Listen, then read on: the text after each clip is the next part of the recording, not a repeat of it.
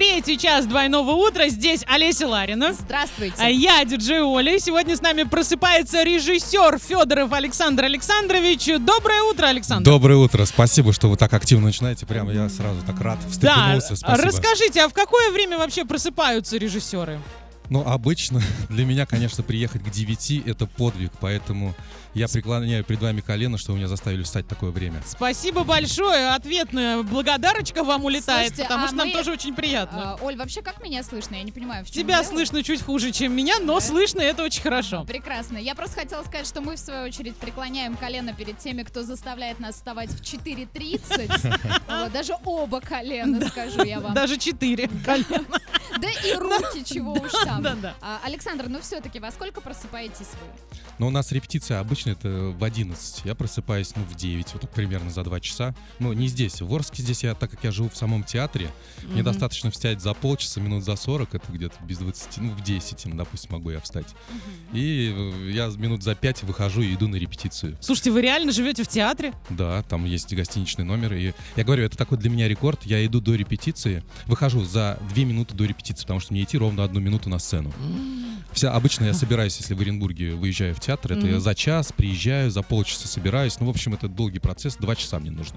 А здесь Ну, смотрите, как вариант, можно переехать и в Оренбурге в театр. Почему нет? Если так удобнее. Ну, нет, у нас там гостиница, там она занята, у нас работает там художник живет, поэтому э, мест нет. Да, хорошо. Расскажите о себе. Вы приехали к нам из Оренбурга. Да, я работал в Оренбурге и до сих пор продолжаю работать, но я закончил там театральный институт, сначала факультет актерский, потом уехал в Москву, закончил в Щуке режиссерский. Сейчас в Петербурге вот состою в лаборатории для режиссеров в МДТ Европы. Это А что- что что делают в лаборатории? У меня лаборатория связана с какими-то пробирками. Знаете, я, я обычно как произношу лабораторию, мне кажется, это абсолютно понятно, что это творческое, а у, у обывателя, да, возникает сразу Понятно. что-то вот медицинское. смотрите, если я скажу вам слово фейдер, что это такое? Фейдер, Фейдер. ну это что-то Дарт Вейдер, Звездные войны. Нет, вот видите, это так же, как лаборатория для творчества. Фейдер это а, э, равно фишка для вывода звука. Вот Ну, да, штука, вот эта штука, это был фейдер. Вот, можете подготовить сейчас фейдер, потому что я скажу, творческая лаборатория для режиссеров под руководством Льва Абрамовича Додина. Собираются режиссеры со всей страны в этом театре и, так, ну, так скажем, повышение квалификации, что ли, обмен опытом. Вот такая история. Вот я на данный момент сейчас там. состою. Круто. Расскажите, когда вы приехали первый раз в наш город, на что вы на первое обратили внимание? Что вам, допустим, понравилось, что нет? Ну, первое, конечно же, это очень круто, то, что у вас есть трамвай. У нас этого нет, и мы мечтать даже об этом не можем. У нас есть троллейбусы, которые все время стоят где-то, вот, Мгм. вот с, с опущенными этими, как их называют, ро- Рогами. рогатинами, да, рога- рогами, да. А вот трамвай для меня, конечно, это какое-то что-то э, интересное. Я, я бы хотел приехать летом, я, я действительно приеду летом и покатаюсь на трамвае, просто покатаюсь. Вот так. Но вы понимаете, что это не водный трамвай, это обычный, да? Это не, это не водный трамвай, вы меня сейчас расстроили. Ну, Конечно, я понимаю. Я просто, реалист. Я понимаю, что для тех, кто не видел, э, ну не то чтобы не видел, но вот вы и сейчас приехали в Орск, вы реально катались на этих трамваях? Не, сейчас нет. Сейчас я просто приехал на машине, я передвигаюсь на машине, поэтому на трамвайчике это надо, мне кажется, летом сесть, взять Ну. какой-нибудь сок, ну, ба- Мгм. какой-нибудь э, баночку сока и вот так вот ехать и просто смотреть город. Мне это Ну, нравится, я так делал периодически Нет, в городах. классно. Вот э, чувствуется, да, что это такой э, творческий подход, сесть с баночкой Мгм. сока в трамвае. Вы попробуйте, вот как все нормальные люди сейчас. В час пик. В час пик, холодно, когда вот э, контролер не в духе, когда она кричит тебе, зачем мне твоя тысяча, давай 17 рублей, и все, прочувствуйте все вот. Знаете, я уже это все так прочувствовал везде, и в троллейбусах, и в автобусах, и в метро ездил в час пик, когда ты не, не ходишь в метро, а когда тебя просто переносит. Ты вот так вот Мгм. в толпе, и ты Мгм. вот так вот передвигаешься, ты даже на своей станции не можешь выйти. Поэтому я все это прошел, и я понимаю, это тоже в этом есть своя романтика. Безусловно. Мне кажется, во всем есть своя романтика, так или иначе. А Расскажите, это первая ваша постановка в Орске? В Орске, да, это первая моя постановка. Я вообще, честно говоря, не ожидал, что я когда-нибудь окажусь в Орске и буду ставить спектакль. Но благодаря вот художественному руководителю, по его Мгм. приглашению я приехал. И я приезжал еще где-то, ну, может быть, до, на, до начала репетиции, где-то за полтора месяца я смотрел спектакли. А Был что, такой... что смотрели? Ой, я смотрел у них «Мера за меру», э, «Мнимый рогоносец», э, «Ромео». А, тогда вот я смотрел, по-моему, какие-то другие спектакли, я уже Мгм. даже не помню. Это я сейчас уже посмотрел новые. И как вам Орский театр, труппа? Ну, хорошая труппа, интересно. Здесь интересно, знаете что? А, В каждой труппе есть свои какие-то такие нюансы. Мгм. Здесь интересно то, что очень много людей приезжает с разных городов. Мгм. Единственное, конечно, жалко, что они уезжают периодически, но э, то, что приезжают абсолютно разные актеры, это абсолютно разная школа, и им как-то в этом надо вариться, друг друга чувствовать, понимать, в этом есть какой-то тоже свой интересный плюс. Ну скажите, это как раз вот своего рода та самая лаборатория, да, где обмениваются опытом люди абсолютно разных каких-то менталитетов, взглядов. У нас, кстати, и с хоккейной командой также. Вообще Орск в Да, этом да, смысле, да. наверное, уникальный город. А, Смотрите, э, почему вы, я не знаю, сейчас мы начнем общаться, правда? Давайте нет, давайте мы остановимся немного и потом уже окунемся в постановку конкретно. Окей, если есть вопросы, все наши координаты работают, пишите. И продолжаем двойное утро. Сегодня у нас в гостях режиссер Александр Александрович Федоров. И расскажите, какой спектакль вы поставили и почему это именно он на нашей сцене? Ну, сейчас идет процесс, и репетиции еще не поставил. Премьера только состоится 25 марта. А, Ну, идет- уже финал практически. Ну, практически, Да. да. Ну, как обычно, все собирается в самый последний момент. А, Что за спектакль? э, Метод Гуренхельма, это Жарди Гальсеран. А, Вкратце, наверное, надо Да, рассказать, да, да, про конечно. что, без спойлеров. Заинтриговать, да. Да, с- без спойлеров, если то это происходит такое собеседование, в крупную корпорацию приходят претенденты, которые хотят занять пост в самой главной корпорации, там, можно сказать, мира. И постепенно начинается такое, э, ну, даже не встреча с, э, с, рабо- с работниками офиса, а им выдаются какие-то задания в конверте. И задача эти задания, испытания пройти, такой а-ля квест. Мгм. Но постепенно эти испытания становятся очень такими, э, ну как м, испытания на прочность как человека, как Мгм. личности. И чем это все заканчивается, зритель может прийти посмотреть, а я вот просто хочу добавить и рассказать про что тематика. Тематика, э, которую мы затрагиваем в этом спектакле, и история про э, на- то, на что готов пойти человек ради достижения определенной цели. Где та грань между человеческим, между вот этим цивилизованным и диким? Где, когда эта грань размывается, на что ты готов пойти, на- на- а, от чего ты готов отказаться в себе? И такую параллель мы с художником проводим в этом спектакле, как это отражается на социум в целом, что вообще нас ждет в будущем. Я всегда привожу пример, когда говорю про этот спектакль Стэнли Кубрика «Космическая Одиссея» 2001 года. Мгм. И там на определенном этапе развития человечества всегда появлялось что-то, что меняло в корне человечество ну, прям полностью. Мгм. Если когда еще были приматы, у одного примата появилась в руке кость, и эта кость стала оружием, и она изменила ход человечества в целом. И так на определенном этапе у всех что-то происходило. И вот в финале этого фильма, если вы посмотрите, вспомните, там э, такой космос и парящие такие эмбрионы, что ли, э, зародыши именно в космосе. Мгм. И режиссер такой посылает месседж, что нас ждет дальше. Это каким будет наше будущее в связи с теми изменениями, которые произошли. Так вот здесь тоже я какой-то хочется поставить в конце вопрос, что нас всех ждет, как, если мы отказываемся от себе в себе от человеческого, цивилизованного, когда мы готовы на все ради того, чтобы добиться определенной власти или определенной вершины, или просто получить какое-то место. То есть в этом спектакле хочется уйти от простого быта и уйти на какой-то высокий глобальный уровень. Вот если заинтересовал, то... Очень заинтересовали. И почему вы и выбрали именно этот спектакль, а не, допустим, что-то поставить по а, классике, к примеру?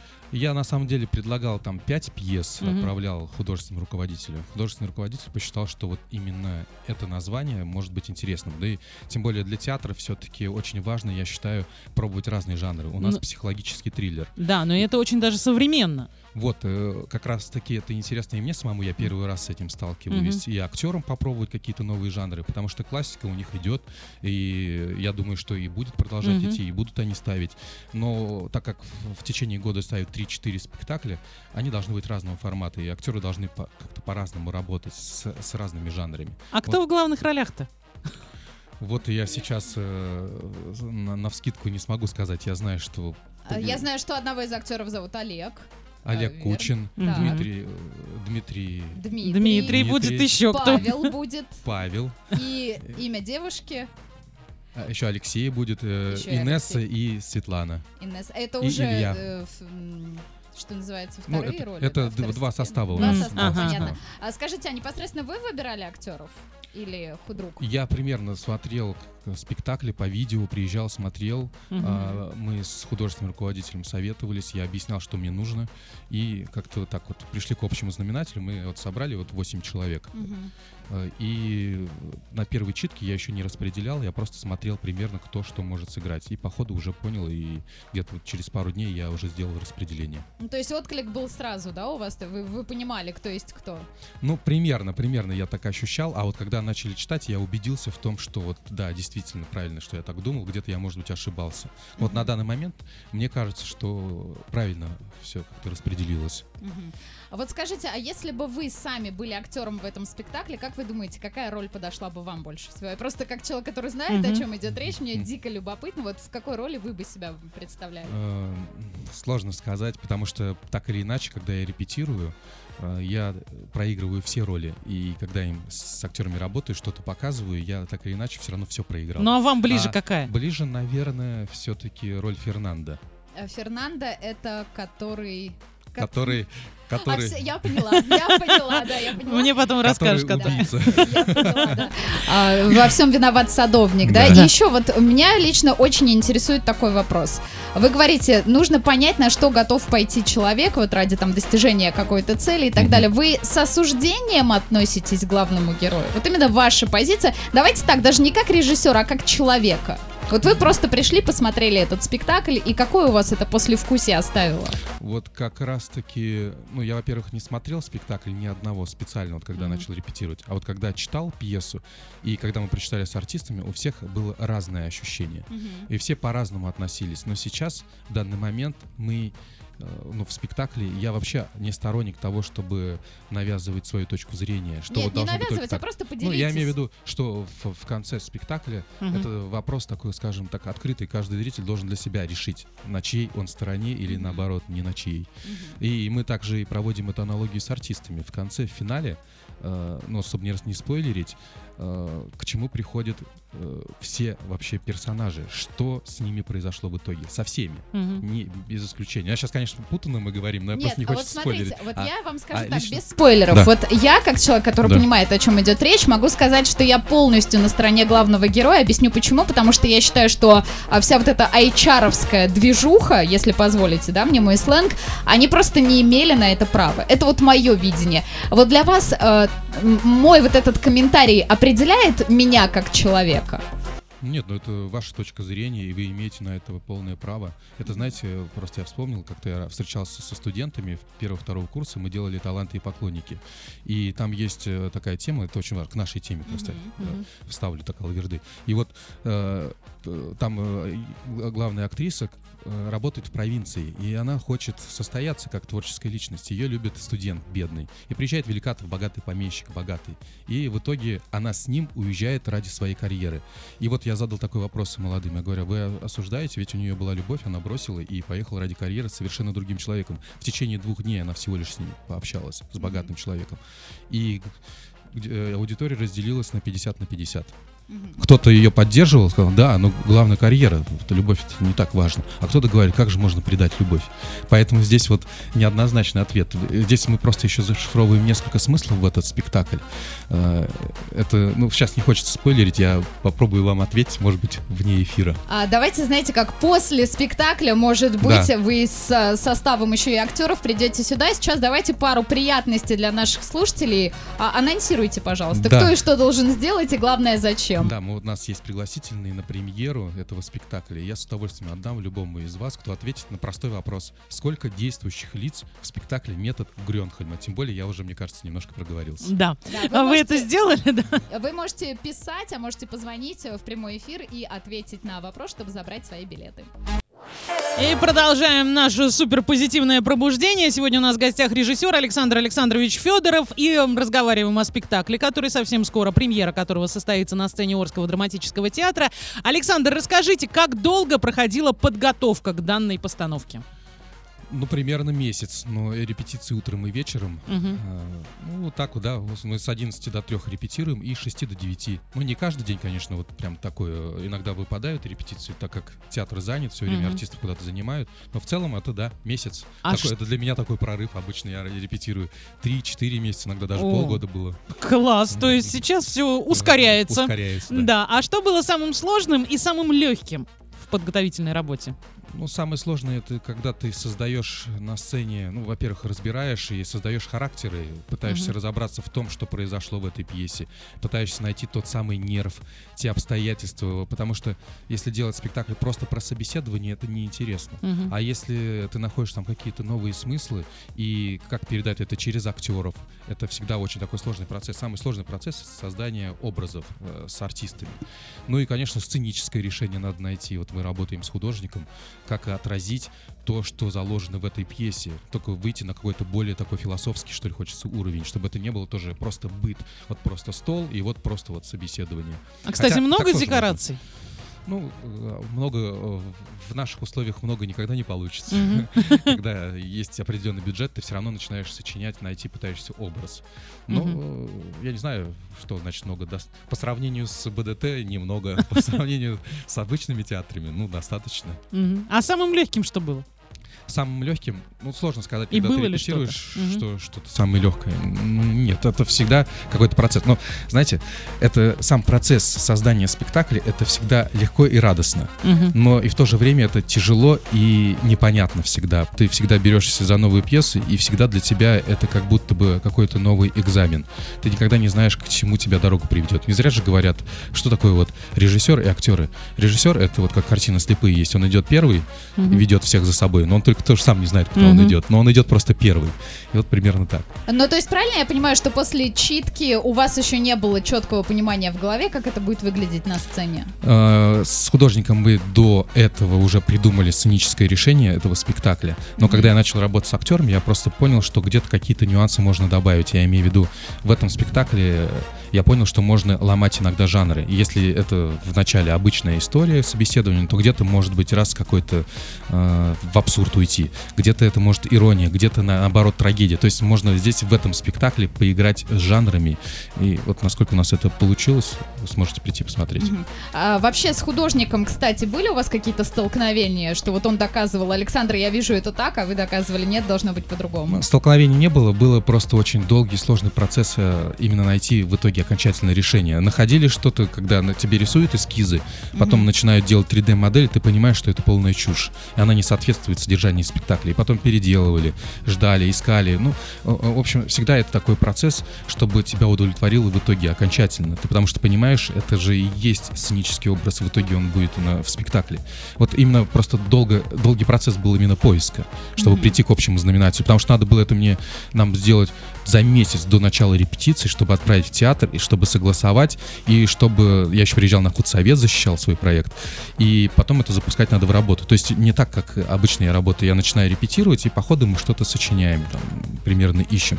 А здесь, так как всего лишь месяц, надо было это заранее сделать. Скажите, а вот э, после, надеемся, очень успешной постановки этого спектакля в Орске есть в планах э, пойти дальше, например, этот же самый поставить в Оренбурге? Но как-то так не, не считается... Так не делается? Ну, не, не камильфо, что ли, когда ты Не, делаешь... я, я просто не знаю, поэтому Ну, я, я вот, уточняю. да, пытаюсь Так. объяснить, да. Считается не камильфо, когда режиссер, это может быть в другом городе, но здесь все-таки мы в рамках одной области, и делать повторяющиеся спектакли, это считается не очень правильным, потому что все-таки, может быть, вы приедете к нам, вернее, Орский театр приедет к нам, Мгм. или вы будете по области гастролировать, а мы тоже по области ездим, и с одним и тем же названием будет ну, не очень правильно. Хотя, если сделать этот же спектакль, но совершенно в другой форме, с другой подачей, ну, как вариант может быть. Мгм. Почему нет? А, метод импровиза, да? Мгм. А вообще вы, кстати, быстро нашли общий язык с э, орскими актерами?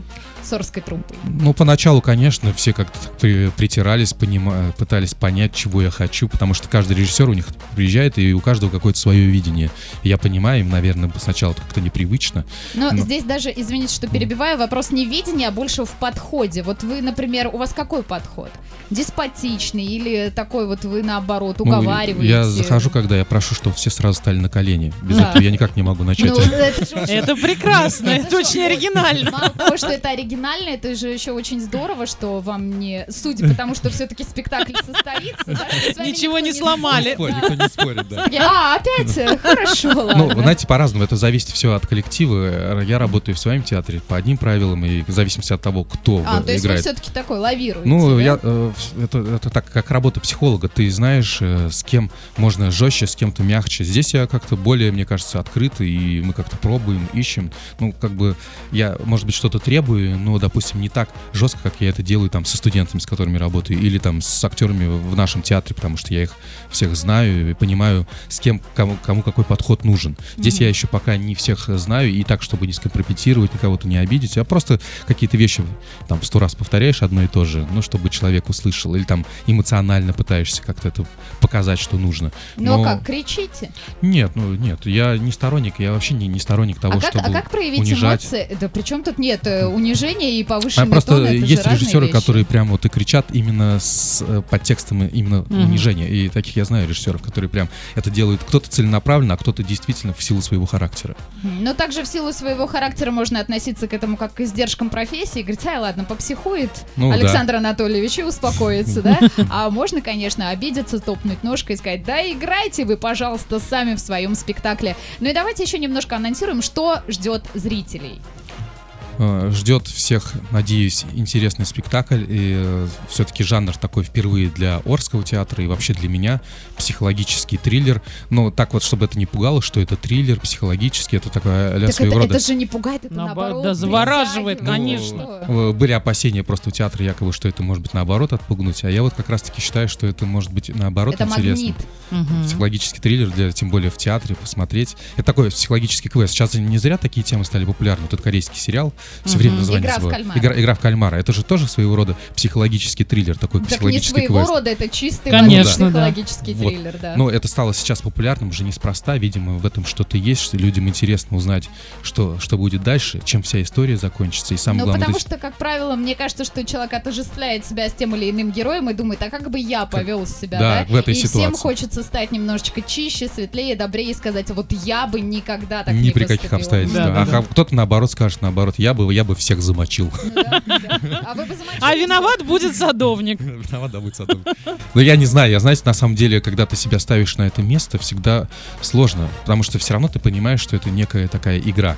А в реальности кто знает, как себя поведет. Я вот, допустим, знаю, у меня есть друзья, которые там прошли там, чеченскую кампанию. Я сейчас, ну, кардинальные такие вещи. И он говорит, э, это даже не хочет разговаривать. Не Об хочет этом, да? обсуждать, да? Ну, если не хочет он, то не будем и мы тоже. Давайте еще разочек. У нас есть э, два билета в театр на постановку, которая стартует которого числа? 25 марта. А нужно ответить на максимально простой вопрос. Сколько главных героев в спектакле? Пишите, звоните, вы еще успеваете. И пора финалить «Двойное утро» на сегодня. У нас в гостях был режиссер Александр Александрович Федоров. И, Александр, сейчас вам 30 секунд. Говорите все, что угодно. Можете на спектакль приглашать, можете рассказать что-то. Ну, во-первых, хочу поблагодарить вас за то, что вы пригласили на свою радиостанцию. Э, Приятно было с вами пообщаться в раннее утро с 9 до 10. Спасибо, что подняли. Э, Я буду хоть знать, как выглядит утренний город. Ну, это, если, кроме шуток, я хочу, конечно, вас, вот, в первую очередь, тоже пригласить на спектакль. Я надеюсь, что у нас получится заинтересовать зрителя. Э, Вообще, я, как, так, я так считаю, что, приходя в театр, тебе нужно очистить свое, так скажем, сознание, забыть все прошлое и не думать о будущем, а просто попытаться насладиться тем процессом, который происходит на сцене. Даже если, может, тебя не затрагивает тема, но просто хотя бы окунуться в атмосферу, послушать текст, увидеть декорации, э, ну и попытаться понять, что хотел сказать режиссер, что хотят донести артисты. Ведь это так прекрасно, когда в театре ты смотришь не только на, так скажем, на прямую историю, так лобово воспринимаешь, а ведь есть такие приятные бонусы интеллектуальные, эстетические. Это когда ты видишь нечто большее в этом спектакле, когда ты поднимаешься, ну, видишь образ этого спектакля и понимаешь, что история не такая однозначная, не просто бытовая, а она затрагивает весь социум, там, весь мир, можно сказать. То есть э, попытайтесь понимать и воспринимать спектакль образно, аллегорично. Это, от этого получите реаль- нереальное эстетическое удовольствие. Лично я так научился смотреть спектакли, когда ты смотришь не просто в лоб, а Мгм. когда ты видишь нечто большее. И это доставляет нереальное удовольствие. Поэтому Приглашаю всех на спектакль «Метод Грёнхольма» 25 марта и 26 премьера. Мгм. И я очень искренне надеюсь, что вы считаете все смыслы, которые мы заложили в этот спектакль. Спасибо большое, спасибо, что проснулись вместе с нами, что пришли к нам. Желаем, чтобы премьера состоялась успешно и все было так, Спасибо. как вы задумали. Спасибо. А на сегодня Олеся Ларина и я, Диджи Оля, желаем всем солнечного настроения, только положительных эмоций вместе с DFM. Пока! Пока.